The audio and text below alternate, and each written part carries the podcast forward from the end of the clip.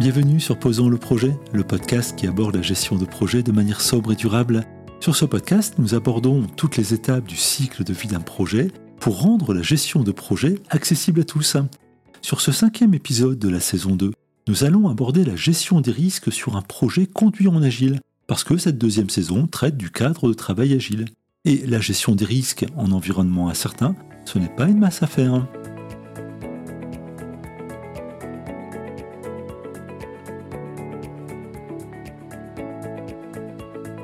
Bonjour Stéphanie. Bonjour Christian. Eh bien, te voici sur un deuxième épisode de Posons le projet en lien avec ta nouvelle orientation professionnelle. Envisager un nouveau métier, c'est aussi un beau projet, mais qui n'est pas sans risque, j'imagine. Exactement. Mais le principal est de les anticiper, les lister pour en avoir conscience et adapter le plan en fonction des risques détectés. Cela m'aide réellement à avancer plus sereinement. Mais je m'arrête là, car je risque d'empiéter sur la suite de ce podcast. Et oui, je mène ma reconversion professionnelle en mode agile. Et l'agile, c'est tout l'objet de ce podcast saison 2. Mais avant de parler des risques, pourrait-on revenir sur l'épisode précédent? En le réécoutant, je me suis posé la question de la gestion de projets sobres et durables. Tu n'en as pas parlé sur la planification du projet agile? C'est vrai que j'ai vraiment fait un focus sur les étapes de la planification en partant de la vision pour aller à la journée et sans préciser comment ces deux éléments qui m'animent s'intègrent sur cette étape du projet. Voyons rapidement ces deux éléments en commençant par la sobriété. Je rappelle que sur Posons le projet, cette notion se positionne sur l'alignement du livrable avec les véritables exigences des parties prenantes. Un alignement qui permet de livrer ce qui est réellement nécessaire pour ne pas engager de moyens disproportionnés sur des éléments non justifiés. Et en intégrant la certitude sur le livrable, nous avons planifié le projet en démarrant par les éléments prioritaires. Et sur toute la durée du projet, nous resterons centrés sur ces éléments dont la valeur est parfaitement justifiée. Donc au final, ce qui n'est pas clé pour les parties prenantes ne sera pas dans le périmètre, et l'objectif de sobriété sera respecté. Oui, et au bénéfice de tous. Et pour ce qui est de la dimension durable de la gestion de projet, les rituels utilisés sont quand même bien optimisés. Ils intègrent des boîtes de temps bornées pour éviter de consommer trop de temps en réunion et en comité. La réunion de planification de sprint, c'est 2 heures maximum par semaine de sprint, et la mêlée quotidienne, c'est 15 minutes au maximum. Et puis, grâce au principe d'autogestion, seules les personnes réellement nécessaires participent à ces rituels. Et donc respect pour le temps des ressources humaines. Oui, et avec un impact non négligeable sur l'enthousiasme des équipes. Merci pour cet éclairage qui était nécessaire, je pense, pour garder le sens de ce podcast.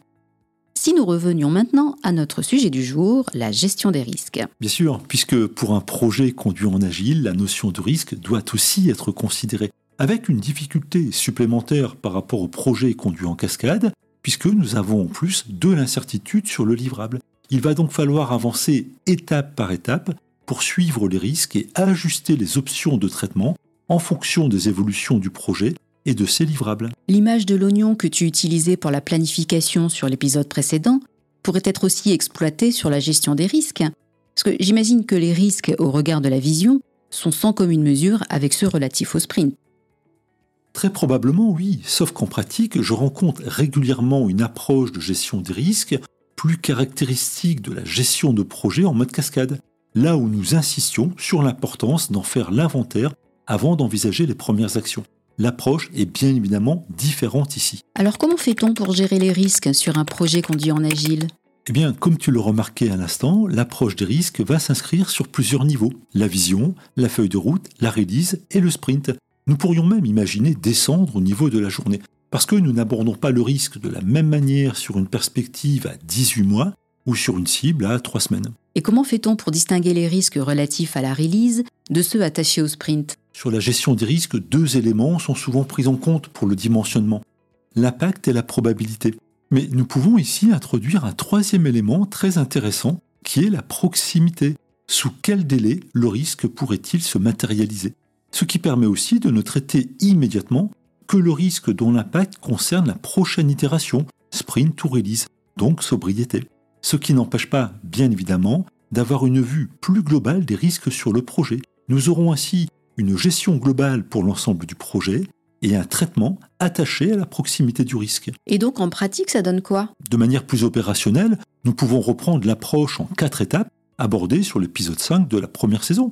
Première étape, identifier les objectifs à risque quels sont les éléments du projet sur lesquels il y a une incertitude. Comme la qualité, le délai, le coût, les bénéfices et d'autres encore. Oui. Deuxième étape, identifier les risques auxquels le projet est exposé. Oui, quelles sont les menaces qui pourraient impacter les objectifs que nous venons de citer. Voilà. Et troisième étape, envisager les réponses au regard de l'impact, de la probabilité et de la proximité. Cela suppose de sélectionner les risques qui méritent un traitement. Et aussi accepter certaines incertitudes lorsque l'impact ou la probabilité sont suffisamment faibles. Et enfin, quatrième étape, mettre en œuvre les contre-mesures. Il faudra les décrire et les intégrer au carnet de produits ou de sprint pour considérer la charge et prioriser par rapport aux autres exigences. Finalement, la gestion des risques en agile n'est pas trop éloignée de celle proposée en mode cascade. Elles se rejoignent réellement, oui, avec quelques nuances liées à des approches de planification spécifiques au mode agile et au mode cascade. Et alors, quelles sont les clés pour réussir la gestion des risques sur un projet conduit en agile? Ce sont à peu de choses près les mêmes que celles identifiées sur le mode cascade,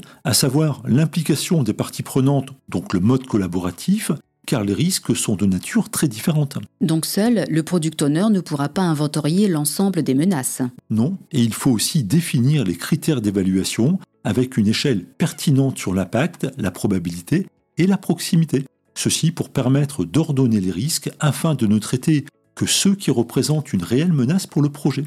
De manière plus spécifique au projet conduit en agile, il faut être en mesure de catégoriser les risques attachés à la vision, à la release et au sprint pour aligner l'approche avec chaque échéance. Et dernier point et non des moindres, n'oublions pas que le périmètre du projet va évoluer au fur et à mesure des développements et des retours clients. Il est donc aussi nécessaire d'intégrer une évaluation des risques pour chaque nouvelle entrée au carnet de produits. Donc ici aussi, le cadre de travail agile se montre très exigeant.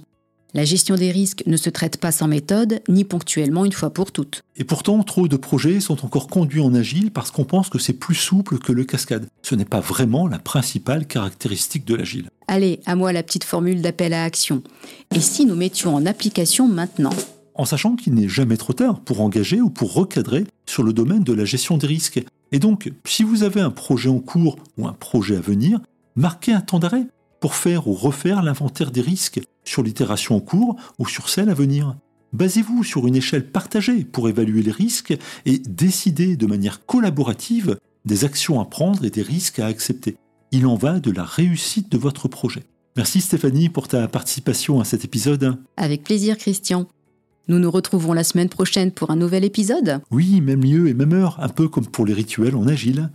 J'espère que ce quatrième épisode de Posons le projet saison 2 répond à vos attentes et qu'il vous donne envie de suivre les prochains. Je vous dis donc à bientôt pour le prochain sujet de Posons le projet.